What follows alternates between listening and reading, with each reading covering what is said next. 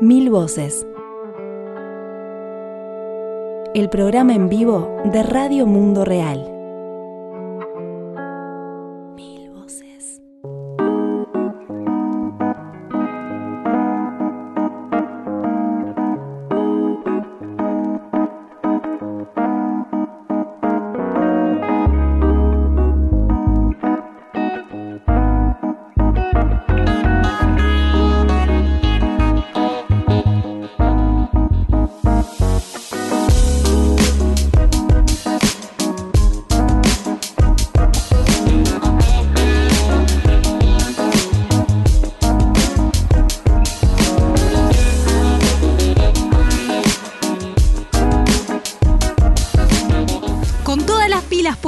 Empezamos un nuevo Mil Voces, la edición 345, este viernes 20 de julio. En algunos países se celebra el Día de la Amistad y yo voy a saludar a mi amigo José Losegui. ¿Cómo estás? ¿Cómo le va a su gordo? Te sorprendí. La verdad que sí, me Te atragantaste de la emoción. Estoy emocionado, estoy emocionado.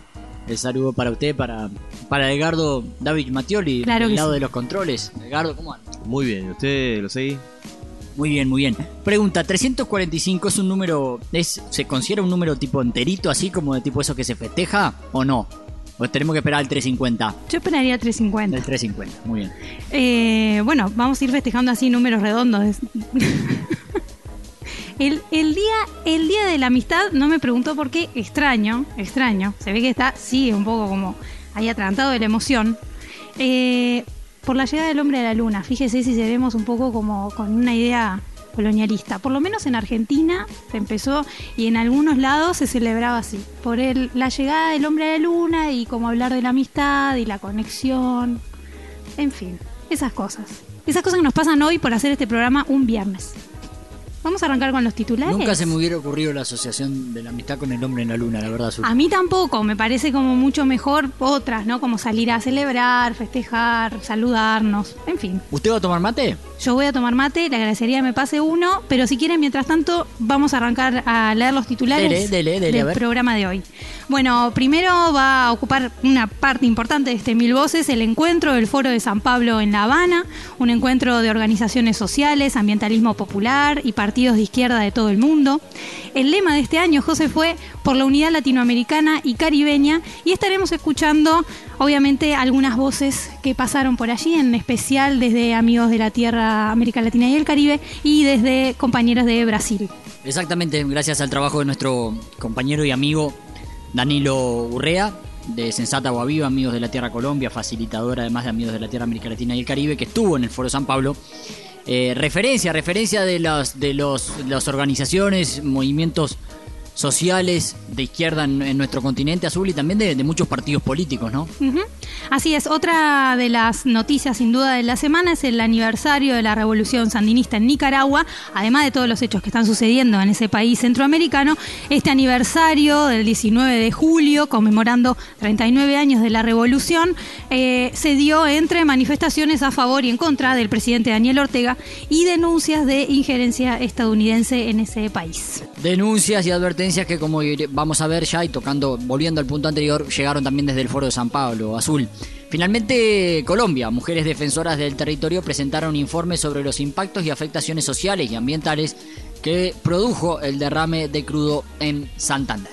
Así es, vamos a entonces a desarrollar estos titulares.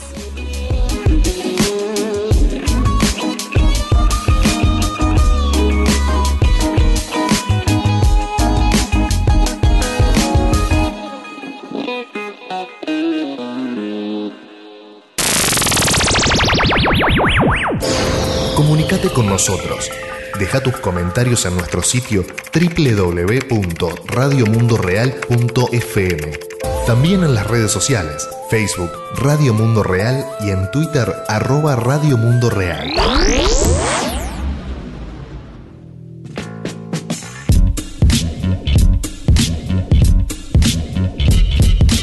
Entonces, como decíamos, del 15 al 17 de julio se desarrolló en la capital cubana, en La Habana, el vigésimo cuarto encuentro del Foro de San Pablo, que comenzó allí por los 90, fundado entre Lula da Silva y Fidel Castro.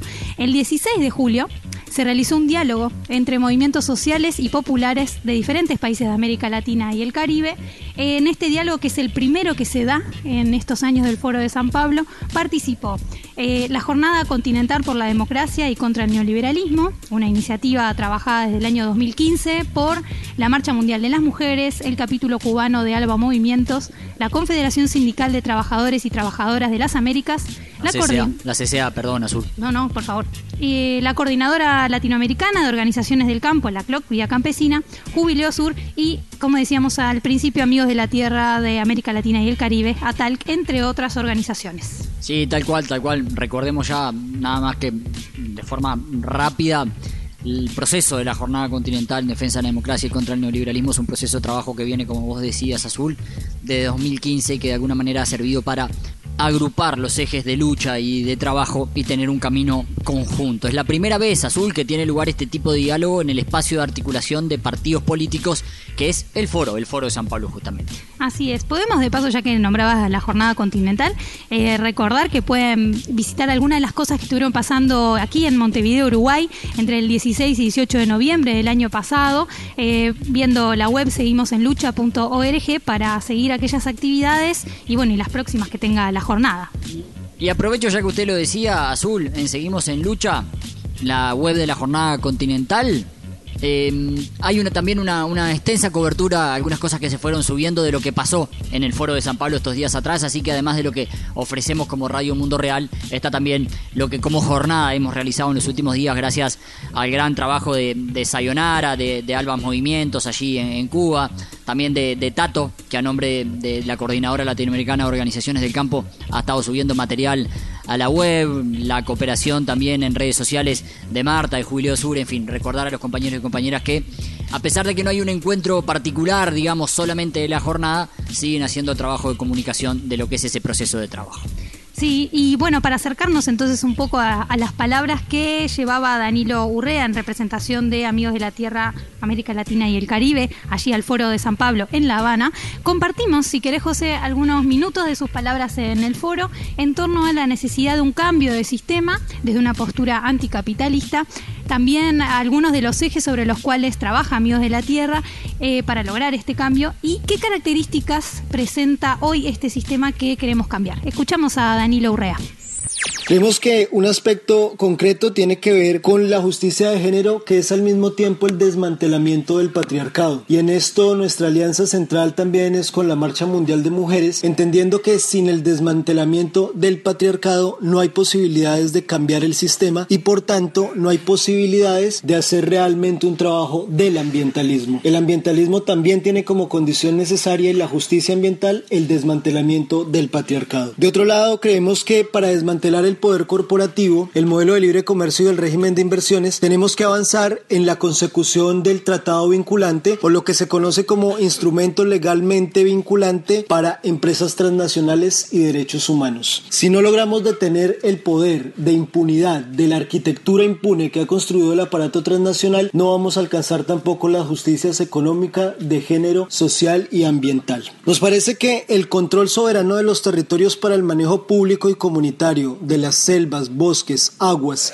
y territorios de las soberanías es otra de las formas en las que desde lo local se trabaja concretamente y se adquieren los controles territoriales. Somos una organización anticapitalista y creemos que sin el cambio del sistema no hay condiciones necesarias para alcanzar esos tipos de justicia. Ahora bien, este sistema que nosotros analizamos coyunturalmente, entendemos que hoy y ya con aspectos de coyuntura y de contexto que se han señalado en toda esta mañana, tiene que ver con el papel que adquiere el Poder Judicial, por ejemplo, para dar golpes de Estado en nuestro continente, el control mediático que se asocia también a esos poderes fácticos y poderes judiciales, la militarización que nuevamente es una de las mayores amenazas en varios países del continente y de la región. Y lo que nosotros conocemos como el asesinato, criminalización, encarcelamiento en general de las y los luchadores sociales en nuestros pueblos. Muy bien, era nuestro compañero Danilo Urrea nombre de Atalc y el agradecimiento a Danilo por la cobertura que, hizo. Eh, algunos de estos audios eh, son audios que nos llegaron gracias al trabajo de Danilo, siempre colaborador de Radio Mundo Real desde hace años. Y seguimos, al cumplir 100 días de prisión política, el expresidente brasileño Luis Ignacio Lula Silva, fundador del Partido de los Trabajadores de Brasil, envió un saludo a los presentes en el encuentro del Foro de San Pablo allí en La Habana, en Cuba. Un espacio de encuentro de izquierdas, decíamos que el, propio Lula fundó junto a Fidel Castro en los años 90 con la gran participación luego azul de Hugo Chávez, ¿no? De Venezuela. Eh, bueno, allí eh, llegó ese mensaje de Lula da Silva hacia los participantes y también el pedido de liberar a Lula de la prisión política que está sufriendo en Curitiba estuvo muy presente en los tres días del encuentro, tanto por parte de movimientos sociales como de partidos políticos.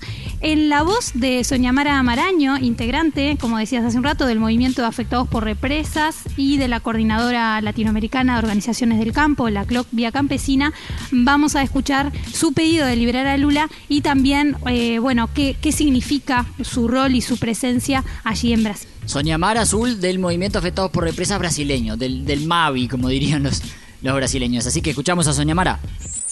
Primero decir que Lula es inocente. Lula intentó cambiar el proceso de los especuladores, de los, de los accionistas y de los rentistas. Intentó hacer un proceso de defen- defender la soberanía nacional del pueblo brasileño. Y con esto la intervención y el golpe tiene venido porque ellos quieren sacar nuestra soberanía, nuestros recursos naturales, explotar mucho más la fuerza de trabajo de los trabajadores, sucatear el Estado brasileño y retirar los derechos históricamente conquistados por el pueblo.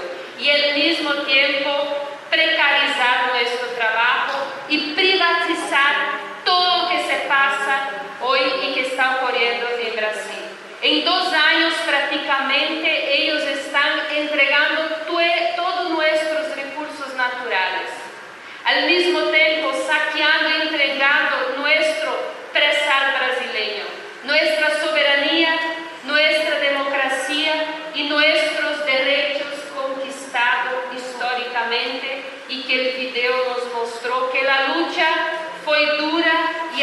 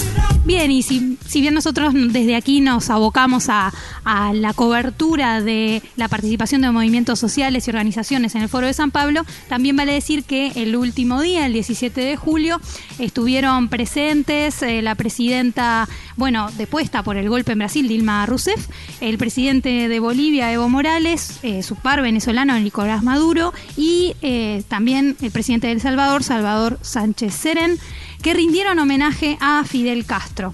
También en la reunión, referentes, estos referentes de izquierda latinoamericana y caribeña denunciaron la violencia sufrida en Nicaragua y en Venezuela y calificando eh, en ambos países lo que ocurre como repetidos intentos de desestabilización de la derecha.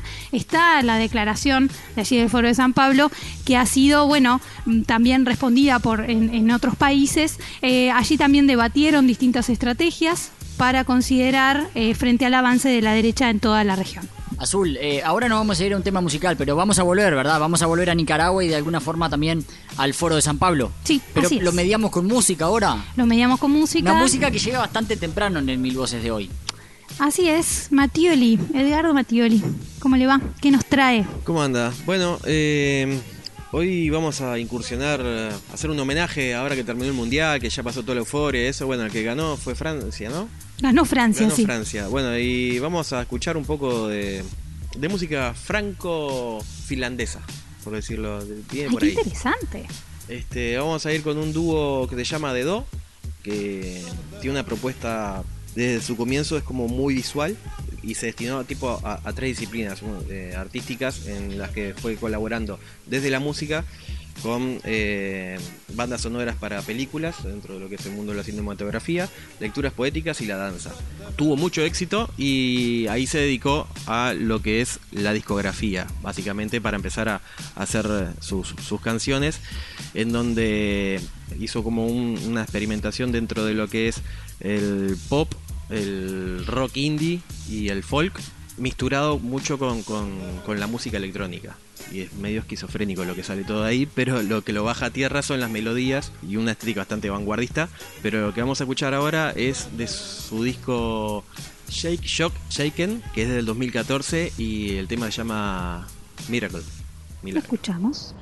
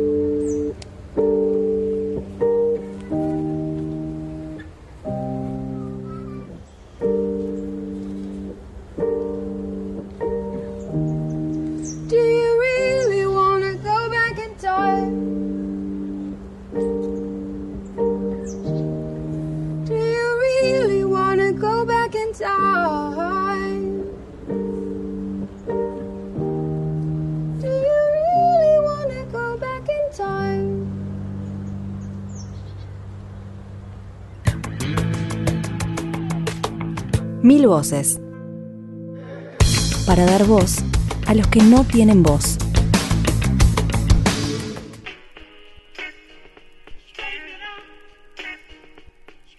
Muy bien, Miracle de, de Do, eh, este grupo franco-finlandés que nos presenta Edgardo Hoy, y con él de alguna forma seguimos en el tema anterior, Azul, el que dejábamos antes de esta pausa musical, Nicaragua, 39 años del triunfo de la Revolución Popular Sandinista, la Revolución de 1979. ¿Usted en qué año nació, Azul? 85. Uh, ¿qué, ¿Usted tiene problemas para decir la edad? No, ninguno. Ninguno. Soy Ah, hija por- de la primavera democrática. Muy bien, porque yo nací en el 79. Ajá. Exactamente, con el ¿Y triunfo cómo de la está con revolución. Yo bárbaro, bárbaro, pisando los 40. Significó, la revolución de 1979 significó el fin de la dictadura de la familia Somoza, inició un proceso de transformaciones socioeconómicas para el pueblo nicaragüense a través del Frente Sandinista de Liberación Nacional, el tradicional FSLN. Este año la celebración o conmemoración de la Revolución Popular Sandinista se dio en Nicaragua en la Plaza La Fe Juan Pablo II en Managua y el acto fue encabezado por el presidente Daniel Ortega. Eh, el acto central se dio... eh, bueno, él lo encabezó este jueves y acusó allí a algunos obispos de formar parte de un intento de golpe de Estado en su contra. Venimos siguiendo la situación de Nicaragua en Radio Mundo Real, en especial en el Mil Voces y también con distintos mano a mano. Eh, pero bueno, nos importaba obviamente destacar este aniversario sin, Cae en un sin momento dejar de lado, claro, Sin sin dejar de lado que hace tres meses, desde el 18 de abril, que se suceden distintas manifestaciones, represiones callejeras, bueno, enfrentamientos en las calles de Nicaragua que son muy fuertes y que últimamente han captado la atención de la prensa internacional. Entonces Ortega Azul acusó a algunos obispos de formar parte de un intento de golpe de Estado en su contra. Por primera vez se refirió a la reunión que tuvo con los obispos justamente el 7 de junio, cuando le presentaron lo que los religiosos definieron como una hoja de ruta para democratizar Nicaragua. Esto tiene que ver con el diálogo nacional que venían llevando, que después de esos hechos del 7 de abril, la Iglesia Católica se, se empieza a poner en las sucesivas semanas como, se propone como mediadora, pero lo hablábamos en su momento con Giorgio Trucci en el mano a mano, ¿no? Bueno, un papel un tanto extraño o raro o de doble cara, porque hacia afuera la Iglesia Católica se mostraba como mediadora, pero en la interna Ah, y ahora se comprueba también un poco con esto que dice Ortega, hacia la interna lo que le estaban proponiendo era lo que Ortega dice, un golpe de Estado, y ayer lo que declaraba en el acto fue, esto es lo que ellos quieren realmente. Yo pensaba que eran mediadores, pero no, estaban comprometidos con los golpistas, eran parte de un plan de los golpistas. ¿Y cómo siguió? Porque no fue lo único que dijo. No, dijo que le do- Ortega que le dolía mucho decir esto sobre los obispos porque a ellos les tiene aprecio, les tengo aprecio y respeto, soy católico, pero desgraciadamente siempre se impone la línea de la confrontación y no la de la mediación. No acaban, no acaban de comprender que una mediación es para sentar a las dos partes. Veníamos recogiendo las dificultades de llevar adelante este diálogo nacional con una alianza que incluye a empresarios, a algunos sectores estudiantiles, a algunos sectores del campo, a algunos sectores de poblaciones indígenas, a algunos sectores del movimiento feminista. Y esto lo destaco porque eh, desde lejos es muy difícil ver, y más con el bombardeo mediático, sobre todo a través de redes sociales, qué es lo que pasa en Nicaragua y cuáles eran las dificultades para sostener ese diálogo nacional, porque veíamos que por parte del gobierno decían estar afines al diálogo, pero a la vez se retiraban o a Ortega le costaba estar presente. Tal vez tenga que ver, o seguramente, con este diálogo con los obispos y el presidente el 7 de junio, Sí, ¿no? una, una, eh, donde de hecho, perdóname José, pero le propusieron eh, adelantar las elecciones. Y ahí sí que hubo un cambio, lo habíamos recogido en otros programas, hubo un clic de adelantar las elecciones a marzo de 2019, eh, a marzo de 2019, bien digo, y ahí Ortega es donde, bueno, empieza a mostrar y a visibilizar que esto es un intento más de golpe de. Estado. Sí. Tal cual, una situación muy compleja la de la de Nicaragua Azul, por eso me gusta cuando usted dice algunas organizaciones feministas, algunas organizaciones campesinas, porque bueno, porque no son eh, esa alianza, digamos, que ha nucleado buena parte del empresariado eh, nacional, de la iglesia o de algunas organizaciones de diversos sectores, como vos decías, Azul, eh, en oposición, digamos, a, Ortega. Por otra parte, o, al gobierno de, Ortega, al gobierno en sí. Por otra parte, otros sectores que han respaldado el proceso llevado adelante por el, por el actual Frente Sandinista de Liberación Nacional. Recordar los informes, el informe que repasábamos la semana pasada, Azul, que da cuenta de los asesinatos en Nicaragua, pero haciendo como una especie de eh, bueno, de desglosamiento y, y- de alguna forma diciendo, bueno, no todos los muertos que se presentan como asesinatos del gobierno son así, en realidad hay crímenes comunes, hay una... mm, se inflan los números, digamos, y, y al fin y al cabo uno lo que... Pero aún así la cantidad de asesinados en las represiones es tremenda, entonces como que en realidad... eh, pero hay claramente eh, otros sectores, como estamos diciendo, que también han empujado, que también han intentado manipular a los estudiantes, los algunos estudiantes inclusive lo han reconocido, entonces no es no es como muchas veces se nos presenta de los medios tradicionales, porque hoy en día, como tú dices, redes sociales, etcétera, uno solo ve, digamos, todo lo que llega de los su- y, eh, supuestos asesinatos de- del, del gobierno por la represión, con grupos parapoliciales, paramilitares, etcétera. Mm. Pero es mucho más complejo que eso la situación, ¿no? Sí, es más complejo y esto, la verdad que más-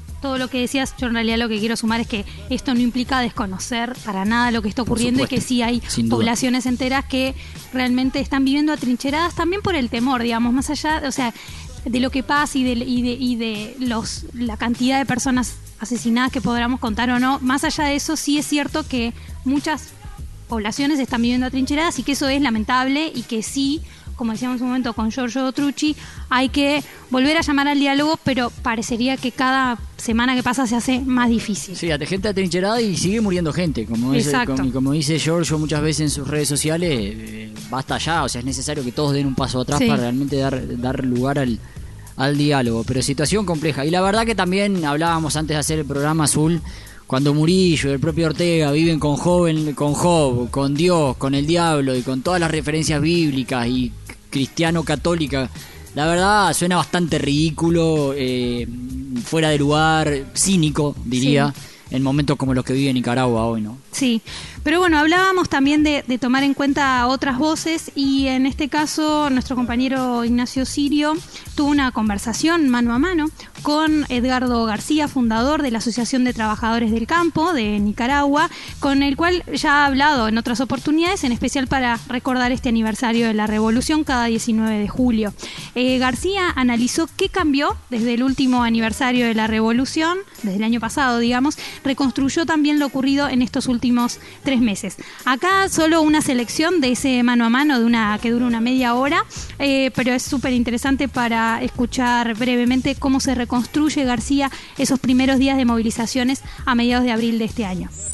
Entonces, hace un año nosotros hablábamos de el crecimiento económico del país y de la estabilidad y del turismo y del arte, del desarrollo, porque estábamos teniendo un crecimiento del 7, del 5%, eh, un desarrollo, digamos, casi como el segundo país después de Panamá eh, en América Latina. Mientras se daban, digamos, todas las caídas que se estaban dando con Brasil, con eh, eh, Ecuador, con Argentina. Y lógicamente seguía siempre el año pasado el acoso sobre Venezuela y sobre la CELAC, la Comunidad Económica Latinoamericana. Pero nosotros hablábamos de un espacio para Nicaragua en el sentido de un país en reconstrucción, en estabilidad, en crecimiento. Ocurrieron cosas, un plan de irritación de la opinión pública a través de medios de prensa y a través de las redes. Entonces, entre el año pasado y este año comenzaron a manejarse un programa de sanciones para Nicaragua por parte de Estados Unidos que se llamó el NICAJAT, que consistía en ponerle sanciones a las finanzas de Nicaragua, a la cooperación internacional y sanciones también a determinadas operaciones. Es decir, se fue cerniendo un ambiente hostil de disconformidad y de ataques y un apoyo a las fuerzas de oposición que pedían la destitución inmediata o más bien la autorrenuncia del presidente de la República que tomara un avión y que se fuera junto con su familia. Pero antes de eso, evidentemente, eh, aprovecharon un cuestionamiento que hizo el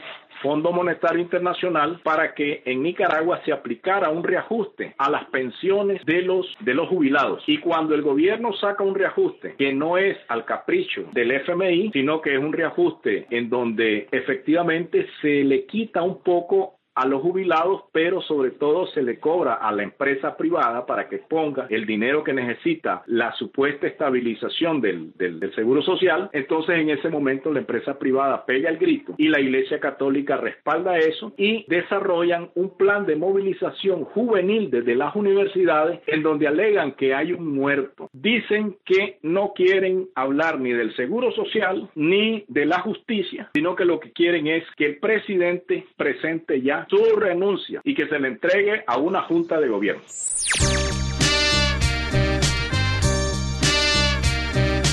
Muy bien, Edgardo García, referente en el movimiento campesino nicaragüense, sin duda también latinoamericano, de, de la ATC, la Asociación de Trabajadores del Campo, como tú lo presentabas, Azul. Y bueno, vaya la- el abrazo fraterno para él. Y como decíamos, vamos a volver al, al foro de San Pablo. Desde allí se emitió una declaración. Cada semana se suman voces críticas al gobierno de Ortega, que no ha logrado parar la violencia en las calles de Nicaragua. Esto tiene que ver con lo que decíamos anteriormente, la información que llega continuamente de los medios convencio- convencionales, empresariales, los grandes medios que la verdad dan solo una, una, parte de lo que es la, información, digamos. Sí, lo que pasa que en estas paradojas que estamos viviendo día a día en lo de Nicaragua, mientras el Foro de San Pablo emitía esta declaración de apoyo, eh, denunciando que había, bueno, injerencismo de Estados Unidos y, bueno, intentos de golpe, también ese mismo martes 17 Ortega ordenó a la policía que se dirigiera más allá, a 25 kilómetros de Managua, una ciudad que estaba prácticamente ocupada por lo que se autodenomina como resistencia, entre comillas, y eh, ordenó, eh, hizo la operación limpieza, así se llamó, y ordenó, bueno, mm, sacar a los focos que había de retenes y barricadas en Masaya, y luego de siete horas de enfrentamientos el gobierno recuperó la ciudad, y bueno, y allí se registraron tres muertos, eh, una mujer, un niño y un policía. Policías que de hecho Ortega ayer nombró en el acto eh, y, ante, y ante cada nombre eh, el pueblo presente en la plaza le respondía que ese asesinato había sido por los golpistas. Eh, lo que me interesaba, José, también era traer un poco, además de, así como la semana pasada, introducíamos la opinión de Boaventura de Sousa Santos, crítico ¿no? del gobierno de Ortega, junto con otros intelectuales y militantes de izquierda. Crítico del gobierno Ortega en cuanto a esta situación, ¿no? Exacto, sí, sí, sí, como lamentando además, ¿no? Que se haya llegado a esto. Eh, esta semana en realidad me, me gustaba traer, hay, hay otras, pero una apreciación de Atilio Borón, a quien hace un tiempo entrevistábamos aquí en Radio Mundo Real, un artículo que se llama La niña en el bote y dialoga bastante con aspectos que señalaba Edgardo García en el audio que escuchábamos recién. Sí, va- vamos a aprovechar para invitar a la gente a que escuche la entrevista completa con Edgardo en Radio Mundo Real, ¿no? Eh, solo algunos fragmentos del artículo de Borón, eh, donde afirma este politólogo argentino que no hay que obviar los graves errores del gobierno de Daniel Ortega y el enorme precio pagado por su pragmatismo, ¿no? Del cual él se hizo, bueno, hizo constantes campañas hasta que retornó al poder en 2007. Las asociaciones preelectorales, ¿no? Algo de lo que nos habló Giorgio Trucci en aquella entrevista. Y que si bien este pragmatismo estabilizó la situación económica del país y mejoró las condiciones de vida de la población, dice Borón, hipotecó la tradición revolucionaria del sandinismo.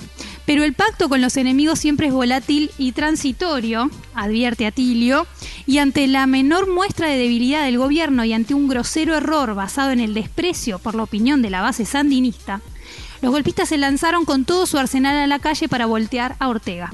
Trasladaron buena parte de los mercenarios que protagonizaron las guarimbas en Venezuela a Nicaragua y están aplicando ahora en Nicaragua la misma receta de violencia y muerte que enseñan en los manuales de la CIA. El artículo publicado esta semana refiere a la tradición intervencionista de Estados Unidos en Nicaragua y señala que estas políticas criminales no son cosa del pasado en un país que en tiempos recientes ha planeado la construcción de un canal interoceánico financiado por enigmáticos capitales chinos que competiría con el de Panamá, controlado de hecho, si no de derecho, por Estados Unidos. Estos no son datos anecdóticos, sino de fondo, dice Atilio, indispensables para calibrar con precisión el marco geopolítico en que se desenvuelven los trágicos acontecimientos de Nicaragua. Sí, me interesaba porque esto dialoga eh, de verdad con, con lo que dice Edgardo García en esto de traer aquellas primeras movilizaciones que fueron contra la, la reforma previsional, la reforma social que iba a, que había propuesto Ortega, donde Edgardo en realidad recupera que esta, que parte de esa propuesta era del FMI y que Ortega propone ajustarla.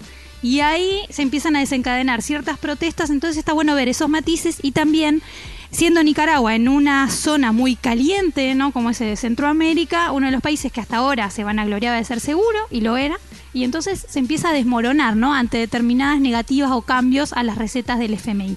Muchas cosas para, para seguir pensando, seguramente en esta semana que sigue después de este aniversario número 39 de la Revolución Sandinista. Borón concluye afirmando que la caída del sandinismo debilitaría el entorno geopolítico de la brutalmente agredida Venezuela y aumentaría las chances para la generalización de la violencia en toda la región. ¿Dónde puede la gente googleando? Ya está, salta el artículo azul. Sí, eh, yo por ejemplo lo, lo leí en página 12, pero está en la web de Atilio Borón, así que es cuestión de, de conseguirlo allí. Y también seguro lo publica bueno en Telesur y en otros medios alternativos. La niña en el bote, el título. La niña en el bote. Muy bien.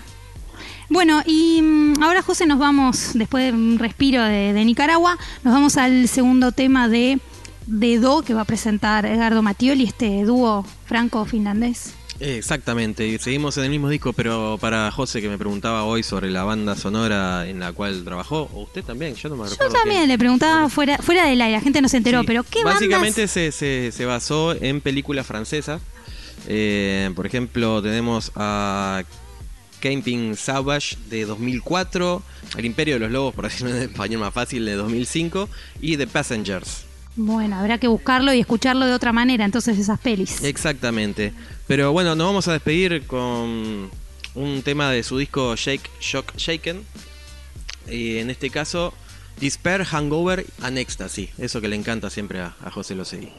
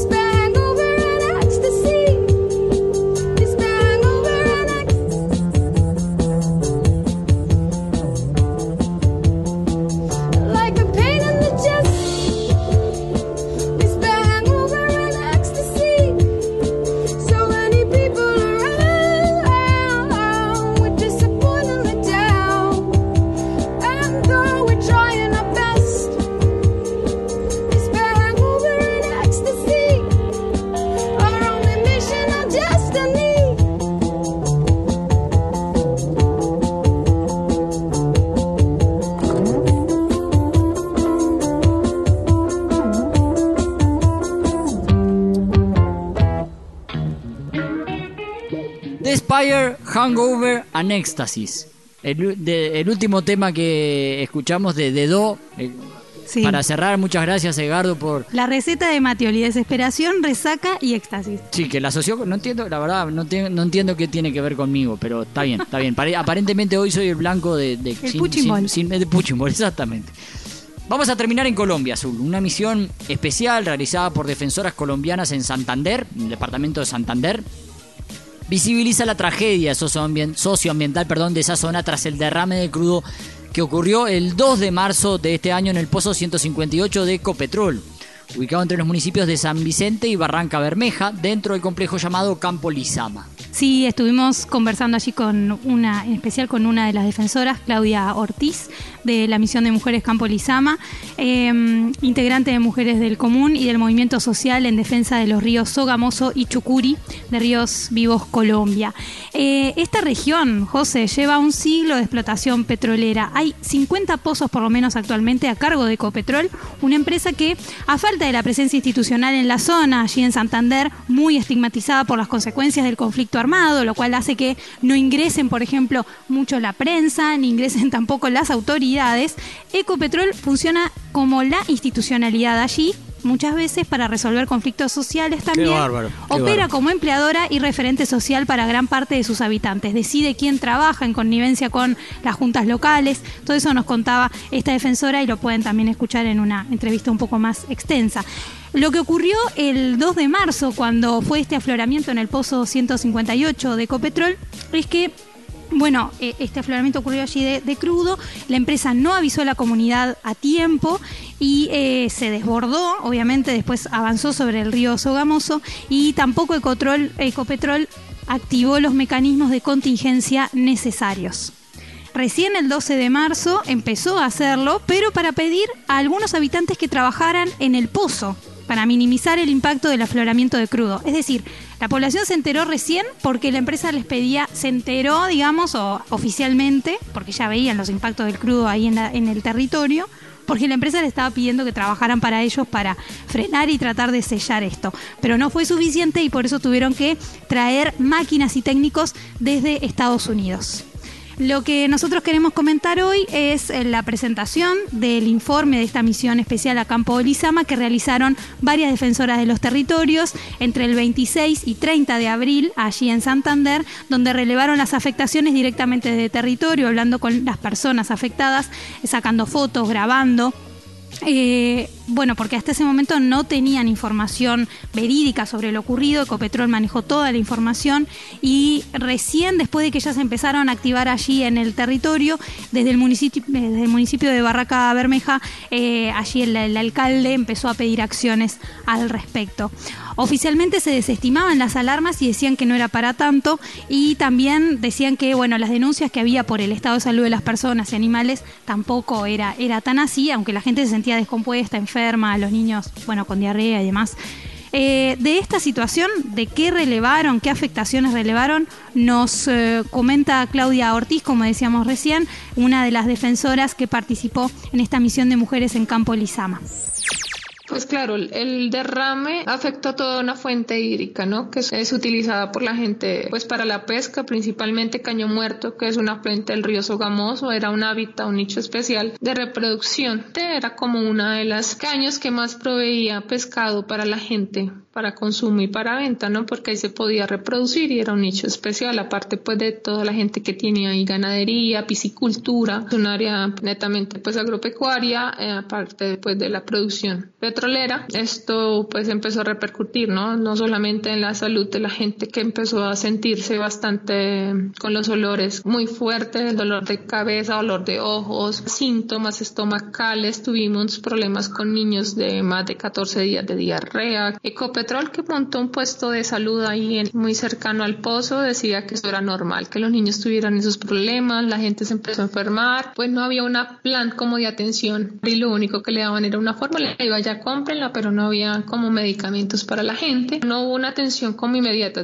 Lo que hacían era como minimizar, solamente vamos a atender la, la contingencia y después solucionamos los otros problemas que ya se venían presentando. Pero el tema de la pesca es una actividad supremamente importante también en el río Sogamoso. Esta mancha alcanzó a llegar al río Sogamoso. Hay evidencia de los pescadores que sacaron videos, pero como el día que vinieron las autoridades a hacer las verificaciones no encontraron trazas ni manchas en el río, pues lo que dicen es que no alcanzó a llegar al río Sogamoso y que por lo tanto minimizaron un poco los impactos. El pescado que cogía ya nadie lo compraba porque precisamente cogió en marzo, que es la Semana Santa, y pues en Semana Santa es la época en que la gente consume mucho más pescado. Esto afectó pues enormemente toda la economía de la gente, de la región, no solamente ahí en el área impactada, sino aguas arriba, pescado sube. Entonces al subir pues nadie quería consumir este pescado y pues empezaron a presentarse los problemas, ¿no? De, de los empleos solamente para ciertas cantidades de gente de los sectores, pero después, bueno, contrataron a las asociaciones de pescadores cuando vieron pues que el núcleo pescador era uno de los más impactados, pero no les daban tampoco trabajo a todas las personas. Muy bien, el informe Misión a Campo Lizama, fluye el petróleo, sangra la tierra, se presentó el 17 de julio en Bogotá, la capital colombiana, junto a Sensata Agua Viva, Amigos de la Tierra Colombia, el Movimiento Ríos Vivos y la Alianza Colombia Libre de Fracking. En la web de Sensat, sensat.org, puede verse el documental que registra a las defensoras en la misión.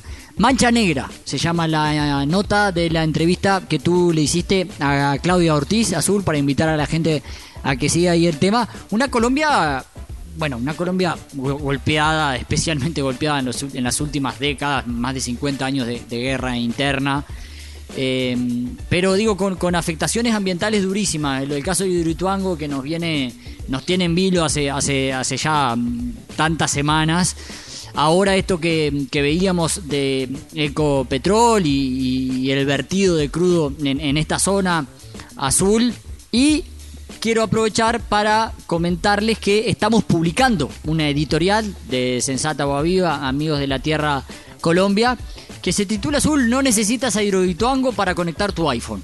Sí, es interesante el análisis que hacen en torno a, eh, a la, al mensaje hegemónico instalado en Colombia de que las hidroeléctricas son, si no la única, la principal fuente para conseguir energía. Esto está muy instalado en Colombia, entonces cómo desarticularlo y cómo desarmar un proyecto como el Hidroituango que se anunció en los 80, recién se empezó a construir en los últimos años y que ha causado, bueno, todavía no se terminó, y esperamos que no se termine, más después de esta tragedia que ocurrió ahora, hace un par de meses, donde empezaron a agrietarse eh, los túneles, a taparse y a inundarse muchas comunidades como Ituango y como Puerto Valdivia.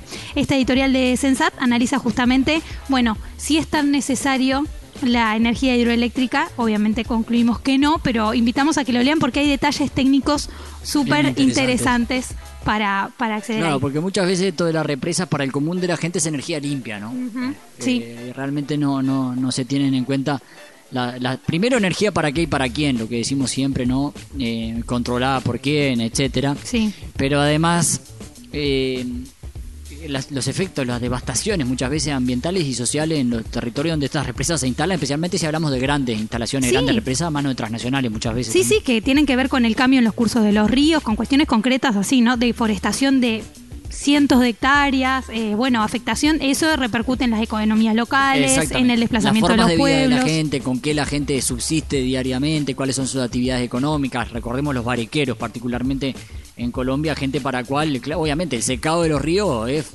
es- los mata, directamente los mata. Y ni hablar de que hay que pensar en que quienes defienden estos territorios, como decíamos hace algunas semanas, viven amenazados.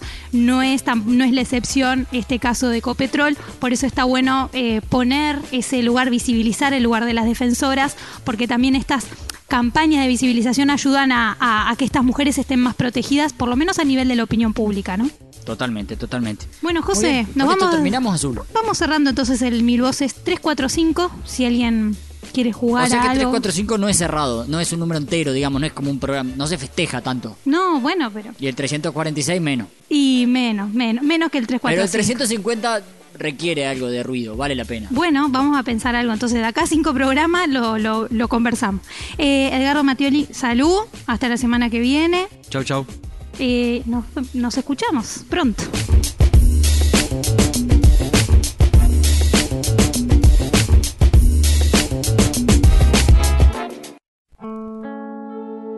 Mil Voces. El programa en vivo de Radio Mundo Real.